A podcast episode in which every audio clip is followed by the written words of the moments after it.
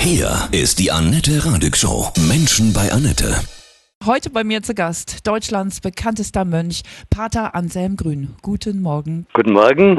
Du bist 75 Jahre alt und Ja. hättest du je gedacht, dass du nochmal so eine Zeitenwende wie diese jetzt hier erlebst? Nein, das war wirklich völlig ungewohnt und ich, am Anfang habe ich auch nicht gedacht, dass er solche Ausmaße annimmt. Ihr Benediktinermönche lebt ja jeden Tag äh, auf engstem Raum in einer Art Quarantäne, ja. Du lebst im Kloster Münster-Schwarzach. Was kannst du den Menschen sagen, die jetzt mit dieser Situation der Isolation nicht klarkommen? Es ganz wichtig ist, ein gutes Verhältnis von Nähe und Distanz aufzubauen. Also wenn man zum Beispiel in der Familie eng zusammenlegt, für den, der allein lebt, gibt es natürlich andere Aspekte. Der muss schauen, wie gehe ich mit meinem Alleinsein um, dass ich einmal den Tag sinnvoll strukturiere, dass ich gute Rituale habe, dass ich mir ein Ziel setze, auch eine gute Abwechslung gebe, den Tag wirklich rhythmisiere. Denn ein Rhythmus tut dem Menschen gut. Wenn alles so formlos ist, das tut dem, Mhm. dem Menschen nicht gut. Also Struktur muss her. Wir sprechen gleich weiter. Pater Anselm Grün.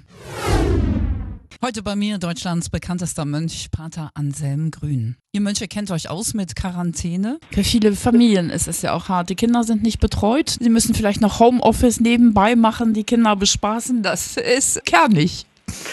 Ja, also gerade wenn die Kinder noch betreut werden müssen, dann ist es gut äh, aufzuteilen zwischen Vater und Mutter, weil sonst kann man nicht richtig arbeiten mit Homeoffice, wenn die Kinder ständig stören. Also muss klar sein, wann ist der Vater zu stören, wann ist die Mutter zu stören und einfach, wie können die Kinder sinnvoll auch mit ihrer Zeit umgehen, dass sie spielen, dass sie gut lesen oder irgendetwas tun, was Sinnvolles tun. Und es ist auch mal gut, für vielleicht eine Stunde Schweigezeit einzurichten, wo man nicht gestört ist, wo jeder für sich sein kann, seine eigene Nische findet und einfach das Gefühl hat, jetzt bin ich ganz für mich und da ist keiner, der etwas will von mir. Weil wenn man immer nahe ist, dann gibt es einfach Aggressionen und das tut den Menschen nicht gut. Also es braucht auch feste Regeln und Freiräume. Hm, Ja. Was ist mit den Menschen, die alleine sind? Also ich denke jetzt gerade auch an, an die Großeltern, ja, die sonst ja in solchen Notsituationen oft die Kinder auch betreuen. Das fällt ja jetzt auch aus. Die sind einsam, die können ihre, ihre kleinen Enkel nicht sehen, ja, die ihnen sonst Freude bringen. Was kannst du denen sagen? Gut, einmal, dass sie auch ihren Tag ähm, gestalten, also dass sie spüren, was will ich tun, wenn jetzt die Kinder nicht da sind, wie kann ich selber meinen Tag gestalten, abwechseln zwischen Lesen und faul sein und oder telefonieren. Und das andere, man muss sich auch der Einsamkeit ein Stück stellen. Ein Psychologe meint, die Kunst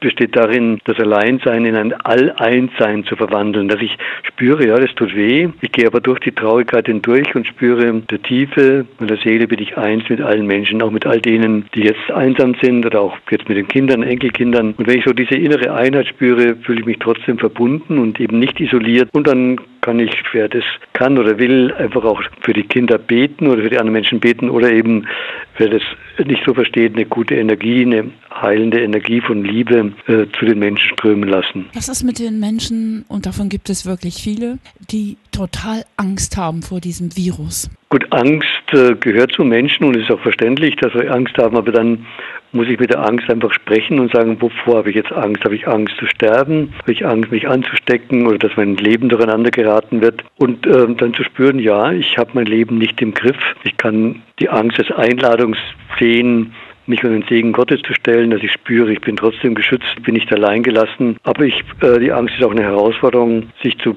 damit auszusöhnen, mein Leben ist endlich.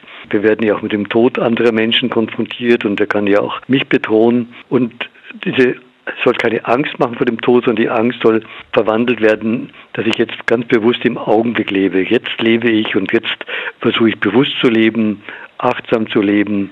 Dann wird das Leben bekommt neue Qualität. Also diese kleinen Wunder auch zu sehen, ja, eben dieses Wetter, diese Blumen, Frühlingsblumen, die Ja, blühen, ne? mit neuen Augen auf alles zu schauen. Ne? Ja, dein neues Buch heißt auch Quarantäne, eine Gebrauchsanweisung. Ja, du hast zahlreiche Bücher geschrieben. In diesem Buch sind eben diese Tipps für den Alltag drin. Wusstest du, dass so eine Situation kommt oder hast du es schnell geschrieben? Ich habe es schnell geschrieben, also innerhalb von fünf Tagen war das Buch geschrieben. Pater Anselm, gehen wir nach Corona in eine bessere Welt mit mehr Liebe, mit mehr Miteinander? Stirbt das Ego? Ich hoffe es. Ich kann es ich kann's nicht wissen. Das Corona erzeugt durchaus auch gegenteilige Gewalt zum Beispiel in Familien. Eine Frau, die im Frauenhaus arbeitet, sagt man, die ist verstärkt da. Oder eben Hamsterkäufe, Egoismus. Aber insgesamt glaube ich schon, ist es eine Herausforderung und ich hoffe, dass die Leute achtsamer bewusster dann leben und dass es doch etwas verwandelte den Menschen. Der UNO-Generalsekretär hat einen weltweiten Waffenstillstand gefordert. Kannst du dir vorstellen, dass das vielleicht sogar möglich ist? Ich hoffe schon, ja. Also natürlich gibt es immer wieder Leute, die das auch ausnutzen. Jetzt in Syrien habe ich den Eindruck, die nutzen die Corona-Krise aus, um jetzt möglichst schnell zu erobern und ohne Rücksicht auf die Weltöffentlichkeit. Aber ich glaube, in dieser Situation sind die Menschen und hoffentlich auch die Politiker sensibler geworden und spüren, es lohnt sich nicht ständig gegeneinander zu kämpfen, sondern wir müssen gemeinsam die Probleme unserer Welt lösen. Das ist schon eine Chance, wirklich mhm. zum Frieden auch zu kommen. Wenn du die Bilder aus Italien siehst, wie ist dir dann zumute? Wie, wie begründest du dir das, dass es eben dort so schlimm ist? Gut, die haben sich nicht so ein gutes Gesundheitssystem wie wir und sind einfach überfordert und Italiener wollen ja einfach mehr Kontakt auch zueinander und hat man sich auch zu spät reagiert und dann war es schon so, so verbreitet. Das ist natürlich schon traurig und äh, wie viele da auch sterben, das ist ja prozentual wesentlich mehr als bei uns, kann man nur einfach mit den Menschen fühlen und solidarisch sein mit ihnen. Lebt ihr Mönche ja, wie lebt ihr jetzt in Zeiten von Corona? Ihr seid ja sowieso sehr asketisch, ja? Gut, wir haben ein bisschen mehr, also der Abt hat schon ähm, zwei Konferenzen gehalten, dass wir ähm, vor allem beim Sprechen nicht zu nahe zueinander kommen, weil das ist ja das Gefährlichste. Beim Essen etwas mehr Abstand. Sonst lebt, leben wir genau äh, normal. Wir haben, wir arbeiten, das ist ganz normal, aber wir versuchen eben uns zu schützen, um andere zu schützen. Das ist äh, für mich auch immer ein Akt der Nächstenliebe. Aus Taiwan habe ich diesen Satz gehört von meiner Verlegerin, die in Taiwan, Frau Wu, die das macht. Ich schütze mich, um dich zu schützen. Und äh, das äh, versuchen wir zu leben. Viele Menschen sind nicht gläubig oder beziehungsweise sind gläubig und haben mit der Kirche nichts am Hut. Was würde Jesus in so einer Situation sagen? Gut, er wird keine Bußpredigt halten, sondern er wird ermutigen und sagen, ja, es ist auch eine Chance, in sich zu gehen, zu überlegen, was will ich mit meinem Leben, was ist mir wesentlich, was ist mir wichtig, komme ich wieder in meine eigene Mitte und laufe nicht vor mir davon. Also ich denke, Jesus würde als Herausforderung sehen, aber auch ermutigen und sagen, du bist nicht allein, da sind auch andere bei dir, die dich stützen, du bist nicht allein gelassen. Viele werden das natürlich nicht so verstehen, aber trotzdem trotzdem, dass sie auch von einer guten Energie umgeben sind. Glaubst du, dass es allgemein einen Wertewandel gibt, weg von, von vielem Materiellen, vom Leben im Außen in das Innen? Ich hoffe, dass, dass das äh, wirklich einen Wertewandel gibt, dass die Leute wirklich nach innen kommen und zu spüren, wer bin ich eigentlich und was ist Menschsein. Menschsein heißt nicht ständig aktiv zu sein und ständig irgendwas tun zu müssen, sondern ja, das Geheimnis meiner Person zu entdecken. Ich bin einmalig. Welche Spur möchte ich eingraben in diese Welt? Manche Menschen sind sind verzweifelt jetzt in dieser Situation, natürlich weil sie auch wirtschaftliche Ängste haben. Unternehmer sind selbstständig. Was kannst du denen sagen? Ja,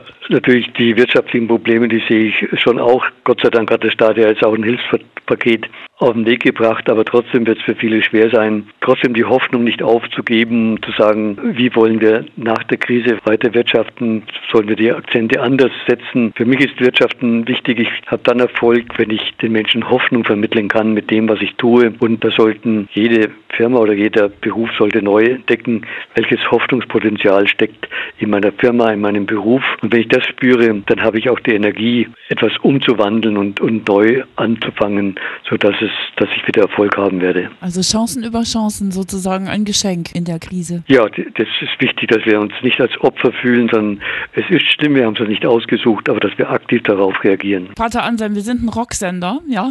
Ja. Hörst du sowas hin und wieder auch?